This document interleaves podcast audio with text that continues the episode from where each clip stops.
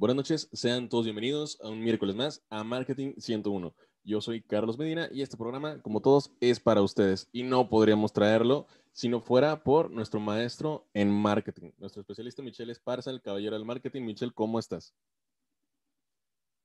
Hola, muy buenas noches a todos, espero que se encuentren muy bien. Ya ombligo de semana, como todos los miércoles. Estamos aquí, estamos aquí para pues, hablar de marketing y hay que recordar que este programa, bueno, está diseñado para ustedes, para explicarles de una manera sencilla, ejemplificada y fundamentada cuestiones de marketing.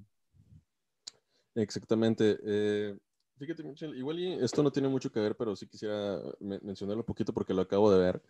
Eh, justamente el 17 de marzo del 2020, cuando apenas estaba empezando la pandemia, eh, pues había muchas, muchas opiniones al respecto, ¿no? De que iba a llegar, de que no iba a llegar, de que cómo nos iba a pegar, etcétera, etcétera. Em, entonces, eh, había un meme que decía los trabajadores, y es Homero con Marsh, y dice, yo también me quiero quedar en casa, ¿sí? Y eh, lo acompañé con un escrito que dice, Cuenta la leyenda que un valiente, leal y temerario caballero de piel de plata se aventuró a sus labores diarias para enfrentar las inmundas amenazas de la situación global.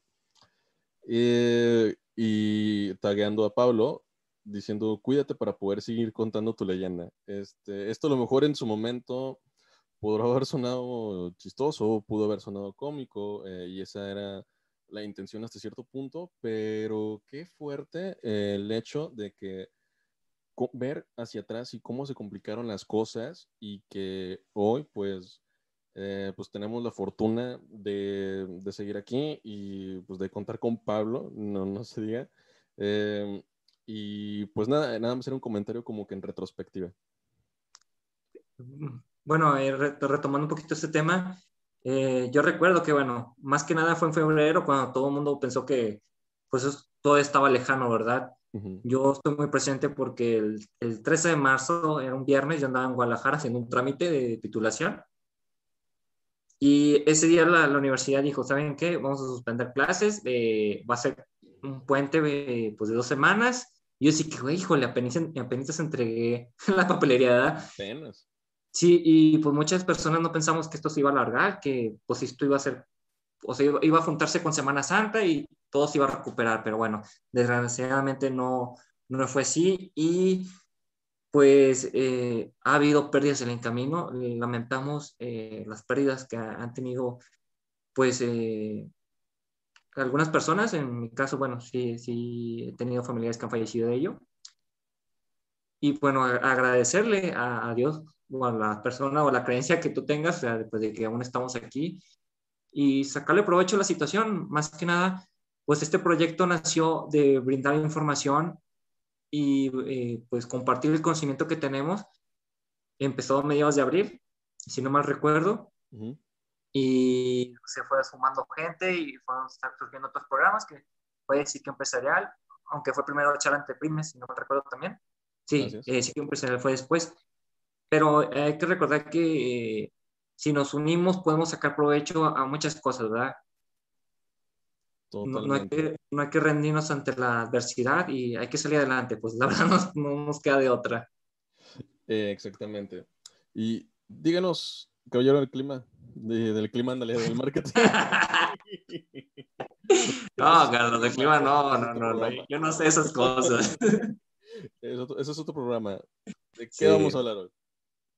Bueno, en la ocasión pasada hablamos del análisis de mercado eh, más que nada de los factores eh, que pueden afectar, que eran los de políticos, sociales, económicos, ambientales, etcétera.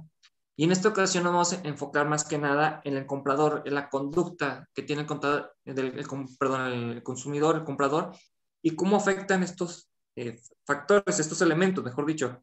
Se clasifican en cuatro, según Kotler, y el primero de ellos es el factor cultural. Y se encuentra eh, segmentado, bueno, se desglosa del factor cultural, otra vez la palabra cultura, subcultura y clase social. Entonces, tú puedes decir, pues, ¿cómo me va a afectar la cultura en mi hábito de consumo, en mi decisión de compra, verdad? un claro ejemplo es en México. Nosotros tenemos la cultura de comer las cosas picantes. Si tú te vas a, digamos, a Colombia, en Colombia no comen eso, o sea, hasta los doritos se los hacen picosos. o sea, no, no, consumen salsa valentina aquí como nosotros, que a todo le ponemos salsa. Entonces, eh, hay que entender que, eh, empezando, empezando, por la cultura, cómo están acostumbrados a adquirir ciertos consumos, ciertos, perdón, ando muy rebrujadora. A consumir ciertos productos. Eh, por ciertos productos exactamente, con ciertas características. Entonces, varía mucho. Y, el factor cultura es algo muy importante. Eh, yéndonos a otra cultura, ¿verdad? por ejemplo, pues la cultura en el Medio Oriente, o sea, aún tienen esa forma de, de, vivir, o sea, que las mujeres se deben de cubrir, o sea, no deben de mostrar pues ciertas partes de su cuerpo. Entonces, eh, la forma de vestir es una cultura de ellos, que actualmente eh, es muy, muy rechazada porque dicen es que esto no es adecuado para la mujer, la mujer pues debe vestir de la forma que, que ellas quisieran, ¿verdad? Pero pues hay que entender que eh, es su cultura y es algo que va a ir cambiando, pero no va a cambiar de golpe. Yo creo que va a tomar su tiempo, va a haber como una transición. exacto, esa palabra es clave de transición. Eh, uno que más quisiera que, bueno, el cambio se diera rápido, ¿verdad? pero pues hay que entender que hay aspectos que están muy arraigados en, en las culturas, en las personas, que no los pueden modificar. Y si tú llegas y dices que estás mal, hasta se van a sentir agredidos. Entonces tú tienes que buscar la manera de llegar a ellos sin ofender. Así es, porque luego simplemente todos no creían, sabían que la Tierra era plana. Y se ofendían. Exactamente. Poniendo otro ejemplo de, de ello, Y bueno, puede existir como la, la confusión de que, que, es la cultura y la subcultura, ¿verdad? Pues hay que entender que la cultura eh, está integrada por los aspectos que forman el modo de vida de una sociedad determinada. Ya lo mencioné aquí, bueno, la cultura mexicana pues es comer picantes, eh, eh, ser borlotero, pues, ser desmadre, cotorrearle, todo eso. Cabe destacar que no, no, siempre se va a repetir esas características. Lo hemos mencionado en programas pasados que dicen que en la, en la cultura mexicana la impuntualidad es algo normal.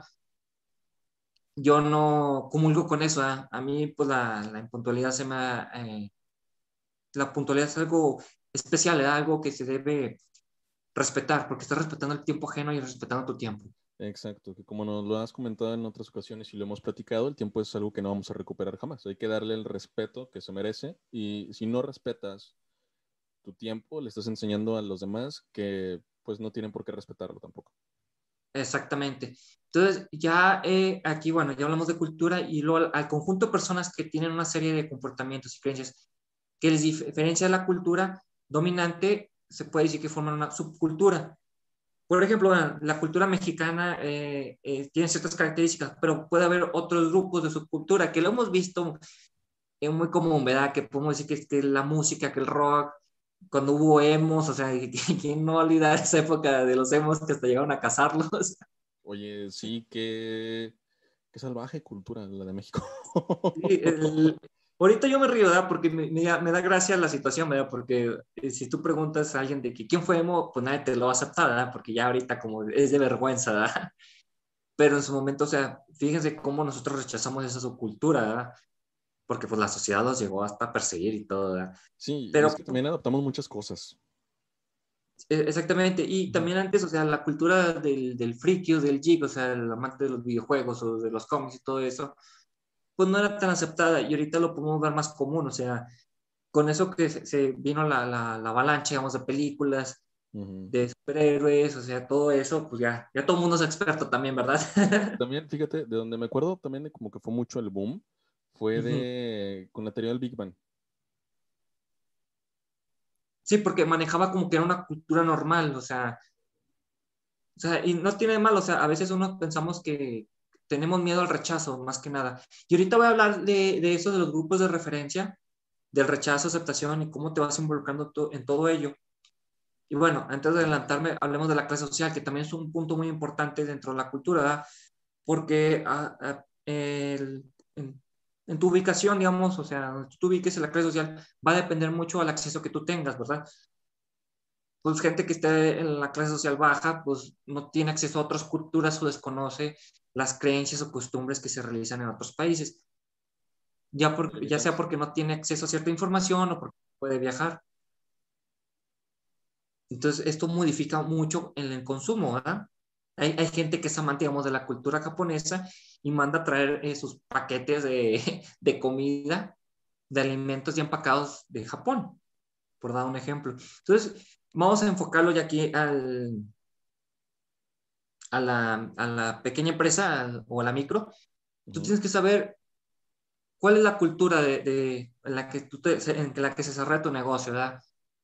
Eh, por ejemplo, pues si tú estás aquí en un negocio con, con el barrio, pues pones música alegre, pues, algo de la región, ¿verdad?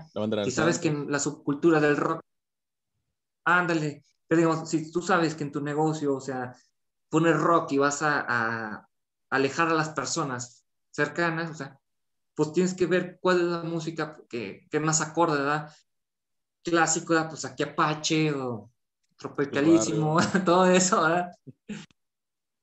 Ándale. Entonces, pues esa es la eh, subcultura, o sea, la cultura aquí en la laguna. Entonces, tú, tú tienes que buscar que, que, sea acorde al final de cuentas. Porque también si te traes comida extranjera, eh, a veces es complicado, ¿verdad? porque no toda la gente tiene conocimiento de esa cultura. ¿verdad? Mm, si no mal recuerdo, ¿qué hace cuánto fue la entrevista de las arepas?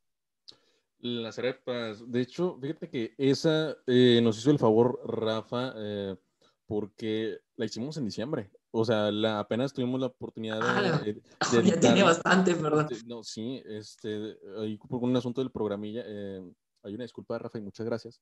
Eh, o sea, total, o sea, sé, sé, lo que te refieres, fue como en diciembre, más o menos. Pero salió bueno, eh, hace unas semanas. Sí, salió hace poco. Ahí para la gente que no la ha visto, los invitamos a que la vean. Y aquí nos, nos explica en qué consiste, bueno, las arepas, que es un platillo de Venezuela, que algunos me van a decir que es, que es colombiano, pero bueno, hay que recordar que antes era la Gran Colombia, los dividieron, pero bueno, eso es una clase de historia aparte. y que él siempre la pelea porque le dicen, es que son gorditas, y él dice, no, no son gorditas. No, no son gorditas. Yo mm. tuve la oportunidad de probarlas. No, no soy fan, la verdad. Eh, es un platillo rico, eh, pero, o sea, eh, hay que entender ¿verdad? Que, que, tiene su toque, ¿verdad?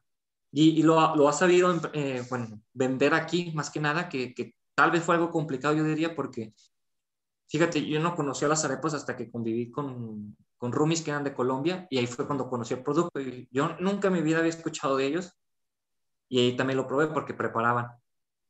Un saludo, por cierto, si nos llegan a ver. y bueno, eh, siguiendo con el otro factor, viene el social, que aquí entraría el grupo de referencia hay que entender que los grupos de referencia son grupos que nos eh, influyen y empezamos con el primer círculo que es la familia. Ya lo hemos hablado en programas pasados también, que uno eh, se casa con los productos que compra la familia. Yo platicaba en mi casa, o sea, yo salí de mi casa y cuando iba a hacer mi mandado, compraba productos que ya compraban en mi casa porque yo ya los identificaba. Yo decía, pues que yo lo veía, en la alacena, o mi mamá lo compraba, o mi papá, yo no sabía la calidad del producto, pero yo lo compraba porque es lo que compraron en mi casa. Y viene después de la familia los amigos, ¿verdad? Porque los amigos nunca faltan de que, oye, ya probaste este producto, ya consumiste esto, o de qué te parece aquello. Y muchas veces llega a pasar que por encajar se adquiere dicho producto, ¿verdad? O sea, un ejemplo, el clásico de que empezó con los Total 90, todo el mundo trae unos tenis Total 90, entonces tú dices, yo necesito unos Total 90, porque es lo que todo trae ahorita, es la moda. No, no fue una tendencia en esa ocasión, fue una moda porque fue pasajera. Eh, igual pasó con los celulares, o sea, los primeros Sony Ericsson, que traían el WOMAC. Fue un boom porque todo el mundo quería traerlos porque las amistades lo traían. Y ya después fue evolucionando, ya ahorita hay una programa de productos y ahorita ya te vas, por ejemplo, no, no para encajar, sino por referencia de que, oye, ¿cuál es el celular que, que les ha funcionado más o que la pantalla aguanta más? o la batería, o estas funciones, y ya te van dando recomendaciones. Es aquí donde entra el marketing de boca en boca. Entonces, tú como empresario o emprendedor tienes que buscar que tu producto sea recomendado en los, en los grupos de referencia principalmente las familias, que es el más fuerte. todo el mundo tiene un grupo de WhatsApp en la familia, me atrevo a decirlo. Sí. sí. Oh, sí, sí, porque es donde dan el, mensaje de violín o otros tipos de mensajes de bendiciones, ¿verdad? Eh, entonces, en estos grupos es muy casual que se recomienden cosas, alimentos o, o si alguien pide una recomendación, ahí, ahí, las dan. Y luego están los grupos de WhatsApp de amistades. Ya si uno se quiere mucho más con más experticio, digamos así, hay foros eh, de la comunidad donde eh, puede ser eh, foros de tecnología, foros de, no sé, de películas donde todas las personas están alegando. Es más, en un, en un video, digamos, que en video de impulsores, pues la comunidad puede comentar ahí o recomendarnos o decirnos, saben que ustedes están mal o están bien, muchas felicidades, etcétera, etcétera. Exacto. Entonces, en estos lugares ya puede haber una dinámica diferencia y se pueden eh, aprender muchas cosas, ¿verdad? Y van a influir. Lo hemos visto en Twitter últimamente, cuando una empresa no hace bien las cosas, ¿qué pasa? La queman y se empieza a retitular y se hace viral. Entonces, esto es algo que va a afectar a la conducta del consumidor. Por ejemplo, lo vimos con el, si no me recuerdo, en Rusia, Dominos hizo una promoción que si te tatuabas eh, el símbolo de Dominos, te regalaban pizza por vida, algo así. Entonces el mundo, todo el mundo lo empezó a hacer. Entonces Dominos dijo, no, hasta aquí. Entonces em, empezaron con el Twitter de que ah, es que Dominos no cumple, que quién sabe qué, y le empezaron a tirar. Entonces la gente dice, no, pues es que ellos no cumplen con su palabra, entonces ya no les voy a comprar. O lo podemos ver con otras empresas que, que tuvieron un escándalo y con el medio ambiente, por ejemplo. Entonces se rechazan. Entonces, ustedes como empresarios, digamos todos como emprendedores, tenemos que cuidar mucho ese aspecto, ¿verdad? Porque las recomendaciones, el, factor social ahorita pega mucho más por las redes sociales, porque todo el mundo estamos conectados a ellas, influye mucha información y desinformación, desgraciadamente. Así es. De hecho, justamente ayer, perdón, estábamos hablando de la imagen pública. Lo vital que es. Sí, Ahí para que, pues, si, quieren empapar un poquito más en el tema, eh, está el video de charlas entre pymes, específicamente con ese tema. Y bueno, aquí viene los factores personales, el, segundo, el tercero factor. Viene la edad y etapa de ciclo de vida. Aquí nos vamos a meter con un tema que ya hemos hablado en varias ocasiones y lo repetiremos. Eh, hay que entender que actualmente convivimos cinco diferentes generaciones. Baby Boomer, Generación X, Generación Y, que es la Millennial, Generación Z y la nueva, la Generación Alpha. Cinco generaciones distintas que han tenido diferentes impactos sociales, económicos, tecnológicos y políticos. Entonces es muy diferente cómo se, eh, se desarrollan cada uno de ellos y cómo tienen ciertas costumbres o hábitos al consumir eh, o adquirir productos. Y luego hay que variarlo en la etapa del ciclo de vida en la que se encuentra. Te pongo algo muy sencillo. Un bebé, pues un bebé no va a tener eh, la opinión a adquirir cierto producto. Es el consumidor, pero no es el que paga. El cliente es la mamá, la que está pagando por el producto. Lo único que puede, como decidir el bebé, es que, digamos, le compran su leche en polvo, pero el bebé la rechaza, tienes que comprar otra fórmula le compras pañales y el al, bebé le sale alergia, tienes que comprar otros pañales. O sea, es más que nada por una reacción física, no porque el bebé diga, no, esto no me gustó. pues no, es muy complicado. A mí no me los pañales. sí, a lo mucho lloran cuando les están dando alimentos, ¿verdad? Y pues van probando de uno en uno y ahí se la llevan, ¿verdad? Ya la gente que tiene bebé, yo creo que pues sabe mucho más de esto que yo. Y luego viene pues la adolescencia, otra etapa de que pues no se tiene dinero, pues se quiere tener muchas cosas, ¿verdad? y luego eh, eh, el, adolescente pasa a, querer, o también los niños, pero bueno, pongamos de niños a adolescentes, ¿verdad? Cae mucho en las situaciones de la moda. Sí.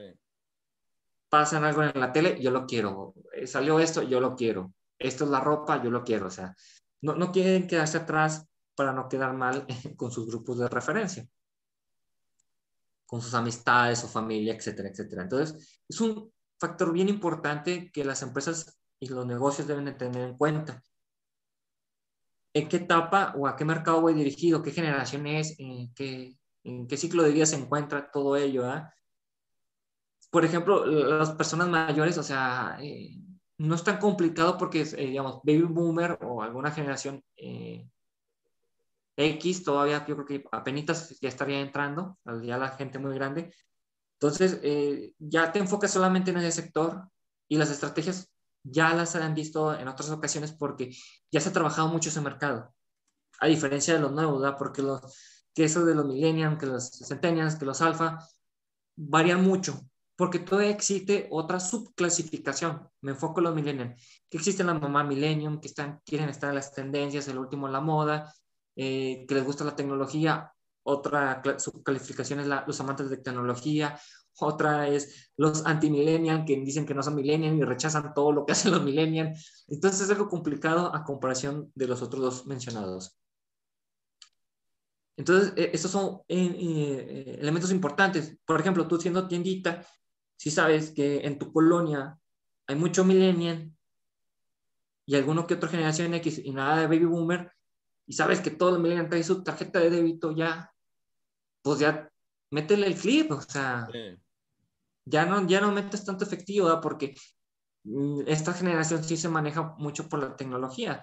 Y aunque tú quieres decir, me digas, no, ¿sabes qué?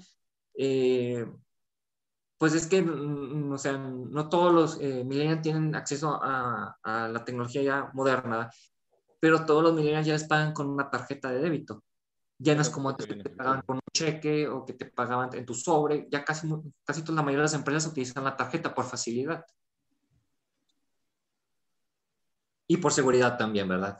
Y bueno, pasamos a la otro ramo que es la ocupación. Hay que saber eh, pues, o sea, en, tu área, ¿en qué, ¿a se dedica la mayoría de las personas? Hay colonias que sí son como exclusivas a, ciertas em, empresas, ¿verdad?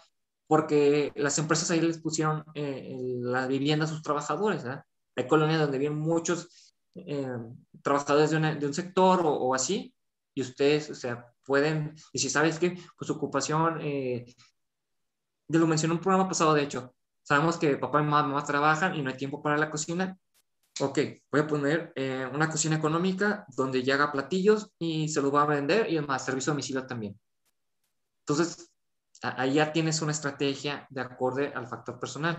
Y además de que tú sabes que, que por la ocupación, las circunstancias económicas, que ese es otro factor, tienen el poder adquisitivo de, eh, de comprarte porque les falta tiempo para la casa. Y aquí viene otra opción, el estilo de vida, de vida, perdón, que es muy importante.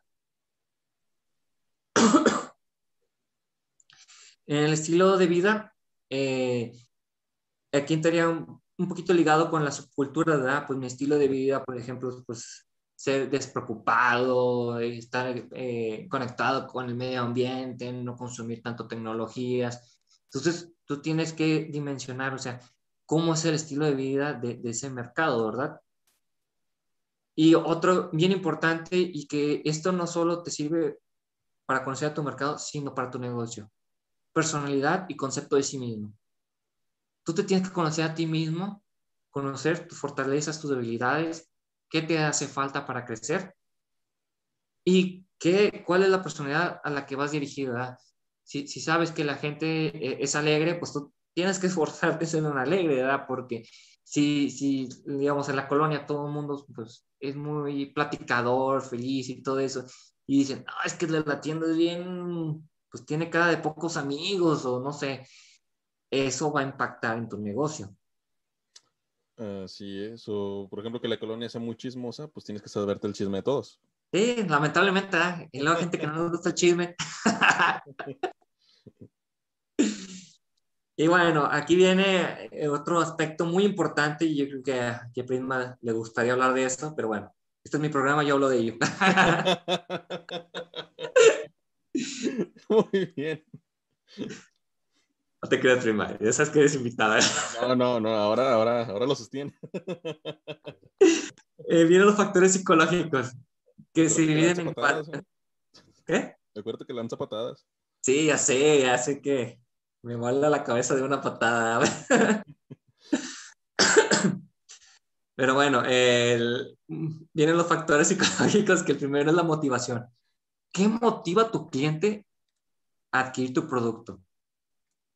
¿Qué, qué es eso de que, que, que le digas, ¿sabes qué?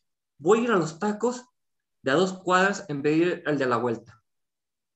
Porque clásico, ¿ah? que se ponen seguidito, que es mi pleito también. Ah, sí, cómo no. Ven que no bien y dicen, pues yo también pongo uno, ¿por qué no? Exactamente, entonces tienes que buscar eso, o si no lo tienes, crearlo, ¿ah? crear la motivación para que el cliente eh, se fidelice contigo, que vaya a buscarte, que te compre, que se sienta a gusto.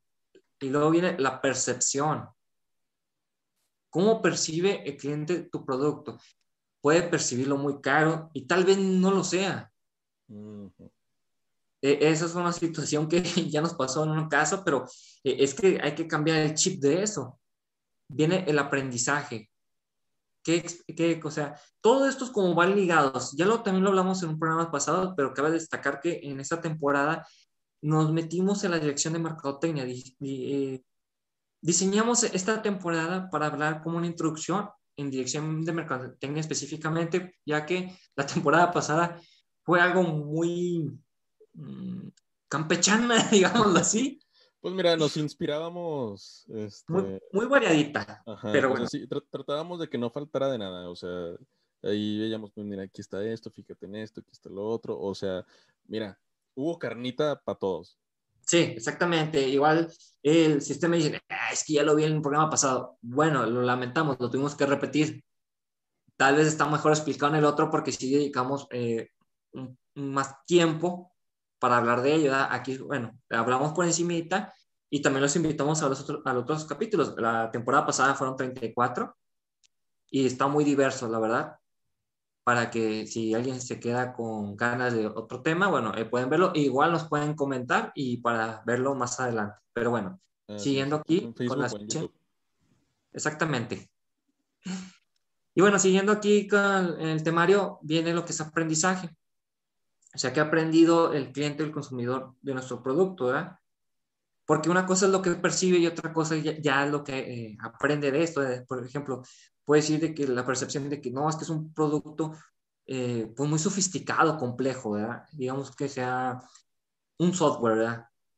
Y el aprendizaje dije, no, pues no es tan difícil, o sea, e-, es económico, es fácil de instalar en la computadora o en la app, en el celular, y se puede utilizar. Y luego viene la actitud, con qué actitud eh, consume el, el, producto, ¿verdad?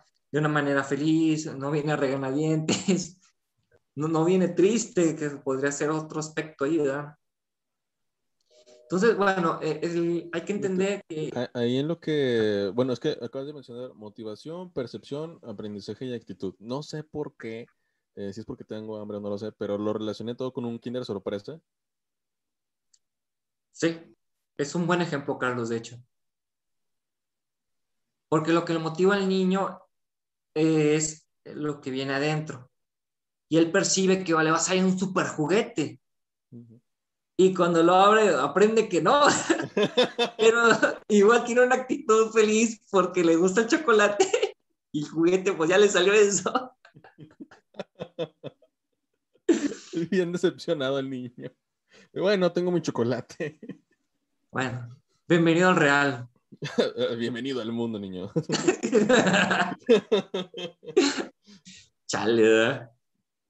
Y bueno, aquí me gustaría hablar de cuatro tipos de comportamientos de compra del consumidor.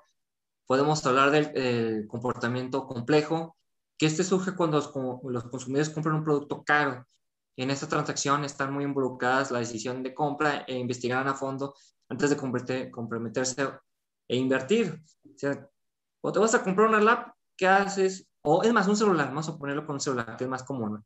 Cuando vas a cambiar celular, pues checas características y también eh, checas diferentes eh, distribuidores, Checas en Amazon, checas en Telcel, checas en Movistar, checas en Plaza de Tecnología, porque dices, pues me voy a aventar una, pues una buena suma, porque ya los mm, medio decentes están de 2000 para arriba, ¿verdad? Ya, si te quieres ver muy nice, si quieres el iPhone 12, bueno, ahí es otro rollo, ¿verdad?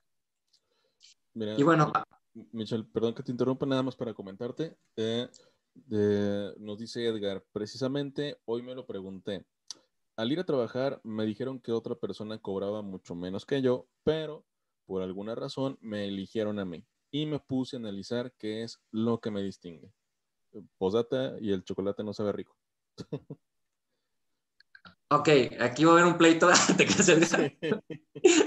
No, pero fíjate, o sea, ya, te estás posicionando en el mercado, Edgar, y mm, o sea, ya te diferencian, porque saben que contigo tal vez no sea tan barato como la competencia, pero das un mejor servicio, los atiendes mejor, haces mejor las cosas.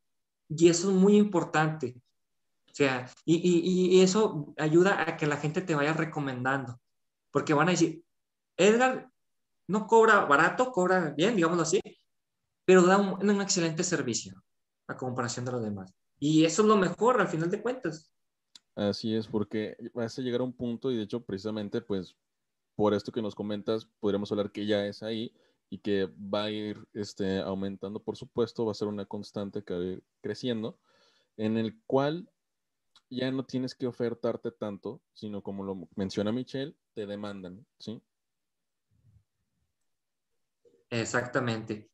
Y bueno, aquí, el, siguiendo con lo del celular, eh, aquí viene que el consumidor se comporta de manera muy diferente cuando compra un producto caro o un producto que no conoce, cuando el riesgo de compra es muy alto. Pues se consulta amigos, familia, expertos, que eran grupos de referencia que hablé anteriormente. Eh, perdón, en el comportamiento de compra complejo, el comprador pasará por un proceso de aprendizaje. Primero desarrolla creencias, por la percepción, el producto, luego actitudes y luego toma una decisión de compra bien pensada. Para los clientes con el tipo de comportamiento de compra complejo, el equipo de marketing debe tener un conocimiento profundo de los productos para ayudar al consumidor a comprender su producto. Entonces, aquí, si tú sabes que tu producto puede ser algo complejo, tienes que tener una tabla detallada de características. Esto lo veo mucho enfocado en cuestiones tecnológicas, porque pues, eh, mucha gente eh, le sabe, no es que no le, sepa eso, ¿ah? más bien quiere saber sobre eso, ¿ah? pero si tú pones las características, ya puede ser una comparativa. yo, yo, lo vi en una, empresa, en una empresa mueblera con las sillas. Y yo sí identifico, digamos, ah, ¿sabes qué? Pues tiene eh, base de estrella metálica o cromada o de plástico, la rodaje 5 milímetros, eh, tiene eh, sistema de altura ajustable, tienes cansadoras que se ajustan, reclinable y todo eso. Son características que ya voy, buscando una en uno, perdón, en una silla, pues que está arriba de 3 mil pesos. Porque una silla secretarial, ponle que sí está como en 1500, pero ya una buena silla y con base de metálica o cromada ya te cuesta, te cuesta arriba de... Una señora silla. Sí, una buena silla, o sea, te cuesta fácil unos 5 mil pesos. Pero silla te, te, va a durar unos 10 años fácil. Fíjate, no sé si, no sé si entre como el ejemplo, ya tú me dirás si estoy bien o mal, pero vino a mi memoria un, era un chavo que trabajaba, bueno, un chavo que trabajaba también, y ahorita actualmente, eh, quienes eh, yo creo que serían de ley en Juegos, este Gustavo Medina y Ceci de la Rosa, se sabían, aparte de que sabían todos los juguetes que había, todos los juguetes didácticos, sabían para qué servía cada uno y cómo funcionaba cada uno, ¿sí? O sea, no era nada más de que, ah, mira, este es así y ya, no, sino que al estar hablando de ese tipo de juguetes, em, desde el armado pudiera ser, o bueno, cada uno tiene diferentes características y a lo que voy a lo siguiente. A veces llegaba el cliente como que con la idea de que quería Em, y era de que, ok, bueno, mira, este es así, funciona así, es para tal edad y que no sé qué, que esto, que lo otro. O sea, eran, eran bastantes especificaciones, ¿sí? Y a base también de platicarle, pues también era como, como se convencía, ¿no? Porque al final tú eras quien sabía todos los beneficios que tiene y que puede llegar a tener. Y nada más para ponerle más a la herida, dice que ya sabe mantecoso y que no sabe tanto chocolate, Edgar. Voy a bloquear a Edgar. bueno, es que tal vez para su gusto no, no, no sea adecuado, ¿verdad? Entonces aquí puede variar muchas cosas. O el, hay ocasiones de que uno tiene un mal recuerdo con un producto y ya se queda ahí guardado, o sea, el aprendizaje y se cambia la actitud. Yo, bueno, no tengo un mal recuerdo y siempre me ha salido bien el chocolate, entonces no, no puedo cambiar eso. Pero regresando al tema, lo que comentas, es bien importante que la gente conozca su producto, porque así va a ser más sencillo vendérselo a las personas, porque hay personas que no saben ni siquiera qué es lo que quieren. Entonces, es bien complicado eh, aquí eh, eh, decirles de que tengo toda esta gama de productos. Entonces, tú tienes que decir, ¿sabes qué? por lo que me está platicando, por estas características, le puedo ofrecer estos productos. No lo ofrezcas todos porque hace mucha pérdida de tiempo, tal vez ni te compra, ¿verdad? Pero yo lo que hacía mucho en cotizaciones era de que una cotización, mm, pues muy chafa, una muy, eh, pues muy grande, ¿verdad? O sea, que sí salía un poquito de las expectativas, y una normal. Entonces las personas se van más por la normal, o sea, lo que si sabes que en verdad yo no necesito algo tan sencillo ni algo tan complejo, necesito algo intermedio. Y ya se van por ahí. Y, igual si, si la persona muestra interés, ahí ya te puedes explayar un poquito. Digamos, en el caso de los juegos, te decía, no, ¿sabes qué? Entonces, quiero un juego con estas características, este tipo, estoy buscando aquello. Ah, ok, mire, tenemos esta otra gama. Y ya te abres, ya abres el abanico ahí. Pero aquí ya tienes que ser un poquito más selectivo con tu clientela. Así es. Y bueno, mira, esto vendría también a, como a estar ligado con el otro eh, comportamiento de compra que reduce la disonancia.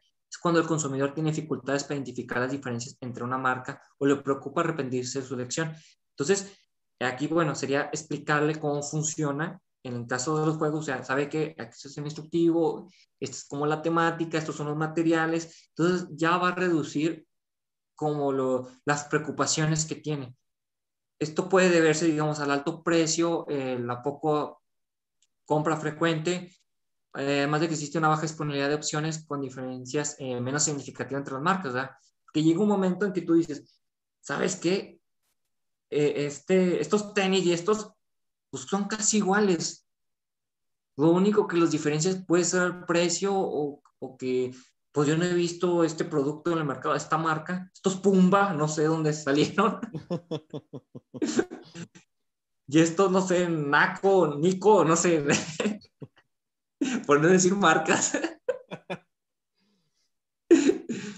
Entonces, aquí ya estaría, o sea, tú tendrías que informarte un poquito más o preguntarle a las personas, al encargado más que nada o al vendedor, eh, las características y así reducir ya totalmente la disonancia. Viene también el comportamiento vital de compra. Bueno, todo se refiere a que al consumidor que tiene poca participación en decisión de compra y solo percibe algunas diferencias significativas entre marcas. Muy clásico, que te mandan a ti la tienda de que tráeme eh, frijoles en, bolsa o ya sellados. Llegas y ves muchas marcas, pues el primero que tú veas o el colorcito que más te llama la atención lo agarras, ¿verdad? Puedes agarrar de la costeña, de la sierra, Mm, no me acuerdo otra marca. Pero pues es lo más común, ¿verdad? Porque es lo que pues pasa en tu rutina. Hay, veces que, eh, hay productos como que ya están hacia, en, tu, en tu compra habitual, pero por cierta característica van a, van a sobresalir sobre los demás. Y es aquí donde pues uno eh, como eh, negociante, o sea, emprendedor, empresario, digamos así, tiene que buscar la, la manera, la estrategia para sobresalir. Si tú sabes que en el mercado hay como cinco productos parecidos a ti, busca cuál es el factor que te diferencia, tu propuesta de valor. Propuesta de valor, justo. Aquí recordamos a nuestra querida Laura con su propuesta de valor. Fíjate. Está basada en el segmento de mercado. Mira, y comenta Edgar, Edgar, gracias por estar aquí, buenas noches. Eh, dice, eso no puede caer en volverse clasista una señora en una óptica nunca me mostró a, los armazones caros porque me fijó que tal vez no podía pagarlos y tal vez tenía razón, pero pues oye. Lo que me dio risa fue el final.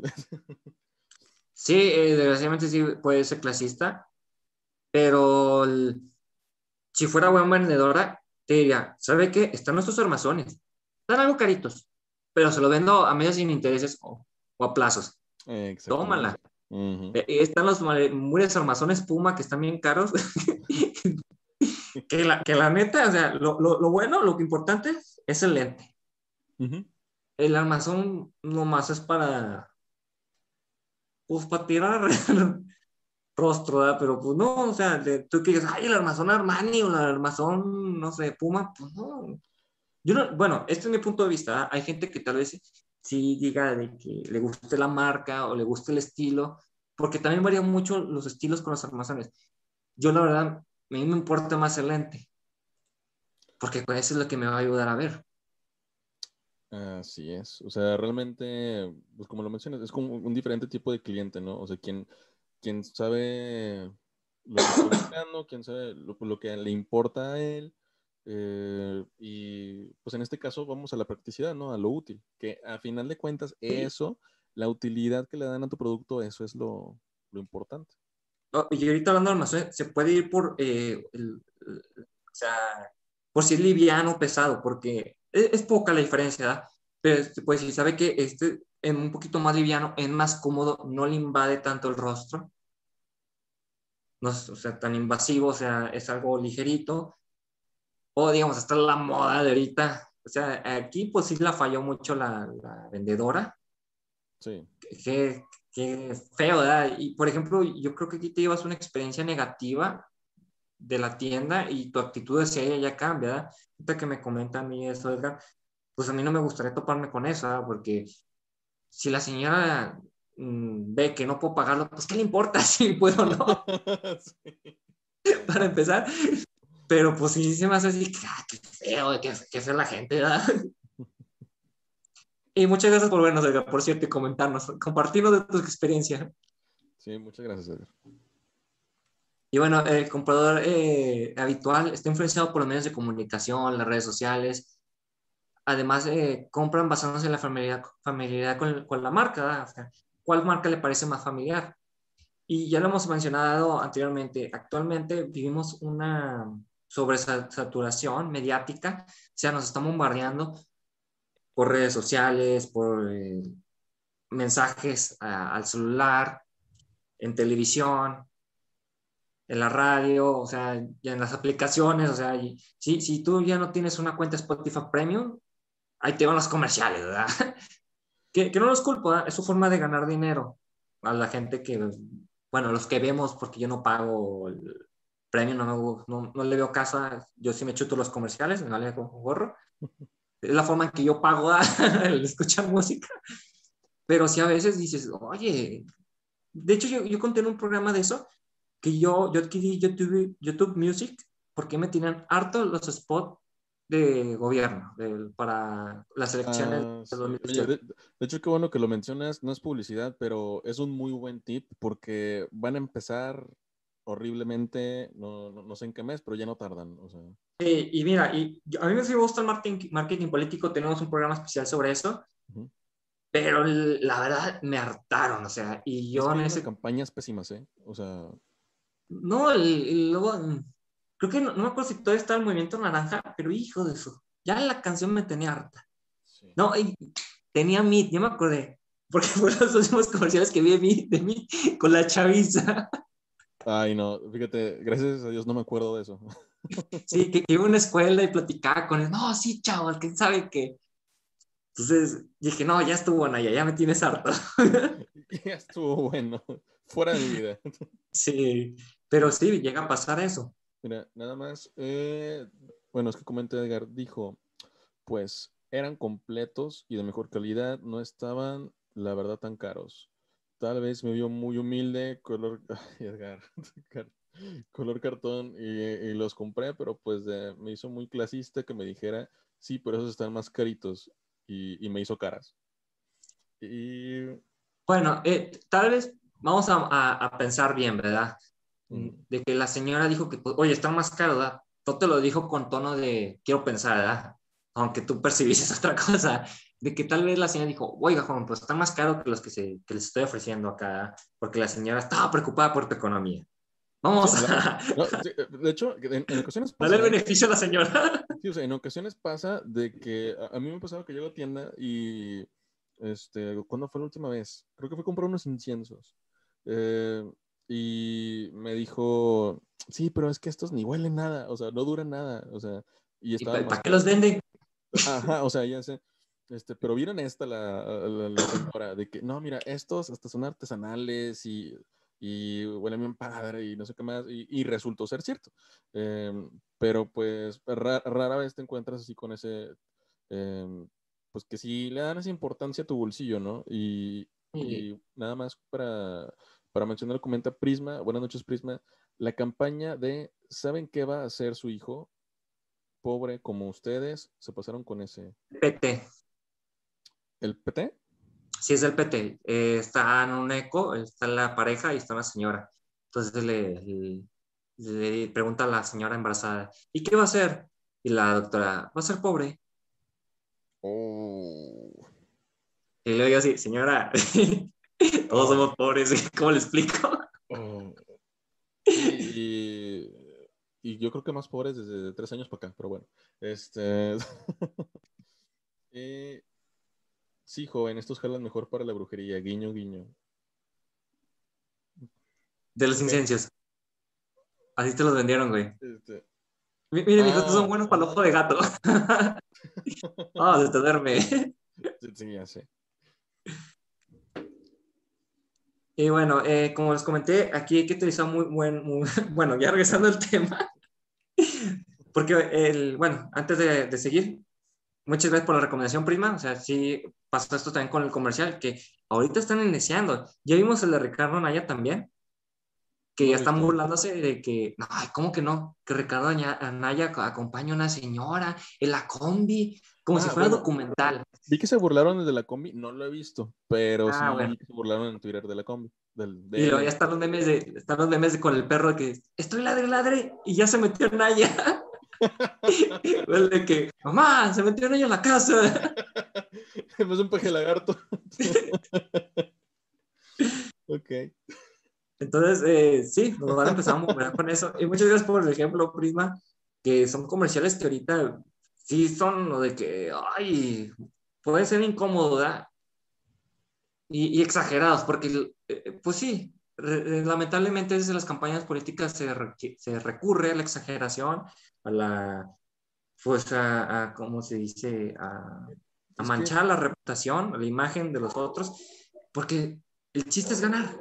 Fíjate que, fíjate que sí, pero siento, no, no te creas, la verdad es que no, la verdad es que siempre han sido campañas, unas muy buenas, otras muy malas, otras muy manchadas, otras muy cargadas, otras, o sea, sí, este, siempre hay, hay una que, que recuerdas por, por, por, lo sangrona que fue, o por lo pesada que fue, o por lo, sí, Nada más que siento que ahorita sí se están aventurando un poquito más, porque ya las condiciones son otras, entonces se están aventurando más a llegar al más allá de lo exagerado. No, bueno, yo cosas recuerdo, dice la Biblia, vas a ver. Sí, yo me acuerdo mucho de que de las campañas de, de antes de que AMLO es un peligro y todos los ladrones van a salir de la cárcel. Y, ay, no mames. Sí, eso está, o de que ya, ya estoy poniéndole aquí fierro o, reja a mi negocio porque van a salir los ladrones. Señora, siempre han asaltado en su colonia. Sí, Lamentablemente. porque hasta ahorita ya la asaltaron cinco veces. O sea, eh, entonces, por, por ejemplo, eso. O sea, realmente no sé quién haya sido, o sea, a cargo de la, de la dirección del, del, marketing político de estas personas. Pero fíjate que yo siento, oye, ya nos desviamos mucho, pero yo siento que se le falta mucho el respeto a la inteligencia de la gente. Pues es que tienes que recurrir, a, aquí recurrieron al factor miedo, pero el factor ira fue más grande que las elecciones pasadas. Sí, definitivamente. Y eso lo discutimos también en, ese programa, Pero es aquí donde tú tienes que, como en todos los eh, mm, eh, comportamientos que he mencionado, o sea, falta uno nada más, pero en todos es importante la forma en que tú, la estrategia o la táctica de promocionar. tienes que buscar la manera. Por ejemplo, en lo de complejidad, tienes que buscar la manera de que el proceso sea algo sencillo para el usuario.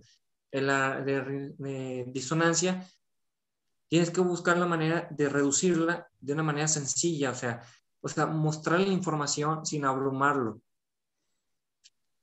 El habitual, tienes que destacar sobre los demás. Y la última que está aquí es el comportamiento de compra de búsqueda variada, que es el último, eh, porque, el, bueno, eh, dice, el último de los tipos de comportamiento de compra es cuando el consumidor busca variedad, por lo que cambia constantemente de marca. Aquí cuando buscas variedad en tu vida, tú más, eh, o sea, de que ya me harté este producto, vamos a buscarle esto. Es, es, cuando ya probaste todas las emperador y hasta ya te sacaron las nuevas de fresa, eh, rellena de fresa con dos de chocolate. Ah, sí, no, no, a mí no me gustan para nada esas. ¿eh? Ya, ya esas no las he probado, pero ya probé las de limón, las combinadas, las de emperador de vainilla, chocolate, nuez. Me faltan esas. Entonces te digo, es cuando ya buscas variedad en tu vida. E, e, el aventurero. Exactamente. este es el aventurero. Nada más para. Ay, Edgar, es que, bueno, es que Edgar pone. Tengo miedo que nadie llegue a mi casa y diga si viven los pobres. no te preocupes. Mira, Edgar, yo tengo miedo que me despierte y me haya chingado el desayuno. Eso es más preocupante que se meta a mi casa. El cabrón ya le sirvió un huevito que para mí. O sea, de que, no mames, Ana, ya era el único que quedaba en el refri, ya te lo estoy chingando, pues no mames. O sea, ni trajiste coca para comer, cabrón. Sé he bañado. Y bueno, comenta Edgar, si lo dice el mago de Oz, el miedo es la mejor forma de unir a la gente. Sí. puede ser, Edgar. Y hay que recordar que, bueno, si aquí necesitamos a Sun Tzu del arte de la guerra, divide y vencerás. Si la gente está dividida por el miedo, eh, será más fácil someter al enemigo. Así es. Y bueno, eh, aquí siguiendo con el tema, eh, dejando al lado a Naya que se mete en nuestras casas, las marcas deben de adoptar diferentes estrategias para este tipo de comportamiento del consumidor. Una, forma, una buena forma de influir en el comportamiento de compra habitual es al ocupar espacio en las estanterías de los puntos de venta. Eh, es por ello que las empresas deben evitar la falta de stock, reducir, recurrir a estrategias de marketing como la publicidad frecuente, ofrecer precios más bajos, descuentos, ofertas, muestras gratuitas, etc. Eso pasa mucho cuando eh, hay nuevo producto en, el mercado, de que eh, compra esto y te llevas el otro, ¿verdad? O, o, de que baja de precio porque es, un precio de entrada después va a subir. O las clásicas muestras gratis, ¿verdad? Que te dan un champú chiquito, una loción, etcétera, etcétera. Y bueno, eh, recapitulando para ya cerrar el episodio de hoy, el día de, este capítulo, vimos los factores que influyen en el comportamiento del consumidor. Hablamos de factores culturales que se subdividen en cultura, subcultura y clase social, en los factores sociales que se subdividen en grupos de referencia, familia, que eh, también hay que traer la, la, función y condición en la sociedad. ¿Qué quiere decir esto? Digamos el rol que desempeñan en la familia o en el grupo. Muy fácil es la mamá o el papá. Por ejemplo, el niño consume el cereal, ¿quién lo compra? Pues la mamá. Entonces, aquí el rol o función es el que influye en la compra, ¿verdad? En factores personales hablamos de edad, etapa de vida, ocupación, circunstancias económicas, estilo de vida, personalidad y concepto de sí mismo. En factores psicológicos, motivación, percepción, aprendizaje y actitud. Y en la última eh, recta, digamos así, de este programa vimos cuatro tipos diferentes de comportamiento. El comportamiento de compra, de compra complejo, el de reducir la disonancia, el de eh, compra habitual y el de una búsqueda de variedad. Y en todos podemos encontrar un factor en común, ¿verdad? Que es eh, la forma de establecer una estrategia que ayude al cliente a decidirse a comprar tu producto o tu servicio. O sea, mostrarle cuál es el beneficio o cuál es la propuesta de valor que tú tienes a diferencia de, de, las, de, las, de la competencia en el mercado para que se vayan contigo. Y bueno, eh, yo creo que sería todo por el capítulo de hoy. Si ya saben, si tienen alguna duda o pregunta, pueden dejarnos en los comentarios o dejarnos un inbox y bueno, con gusto los atenderemos. Así es. Recuerden que este programa Sale cada miércoles a las nueve y media de la noche. Pueden ver los programas que se quedan grabados aquí en nuestro Facebook, tanto de la temporada 1 como de la temporada 2. E incluso también pueden buscarnos en YouTube. Eh, como ya lo comentó Michelle, si tienen alguna pregunta, si tienen alguna duda, pueden dejarle aquí en los comentarios o pueden mandar un mensaje eh, en inbox, en WhatsApp, eh, ahí está el teléfono, y también a nuestro correo, contacto arroba impulsores-mx.com. Em, Michelle, ¿quieres agregar algo? Sí, eh, bueno, más que nada, pues agradecerle a toda la gente que nos está viendo y muchas gracias ahora Edgar que nos, nos, comentó bastante. Igual también en otras ocasiones Marco también nos ha contribuido mucho en comentarios y a toda la gente que nos dejó un mensajito, muchas gracias. Y a Pablo que bueno, está detrás del telón. Y recordarles, bueno, que en esta ocasión ya vamos a, por el último capítulo de esta temporada, de esta segunda temporada, ya vamos a finalizar, vamos a tomarnos un break, pero regresaremos con nuevo material para ustedes. Excelente. Y pues eso fue todo, eso fue todo por esta noche. Eh, como lo menciona muy bien Michelle, muchísimas gracias a todos ustedes. Eh, Michelle, muchísimas gracias a ti por preparar siempre este material para nosotros. Y nos vemos el próximo miércoles en el final de la temporada de Marketing 101. ¿Dónde nos vemos, Michelle? Pues ya lo dijiste y lo, lo repito, aquí en Marketing 101. Así es. Nos vemos el próximo miércoles. Hasta luego, que pasen buenas noches.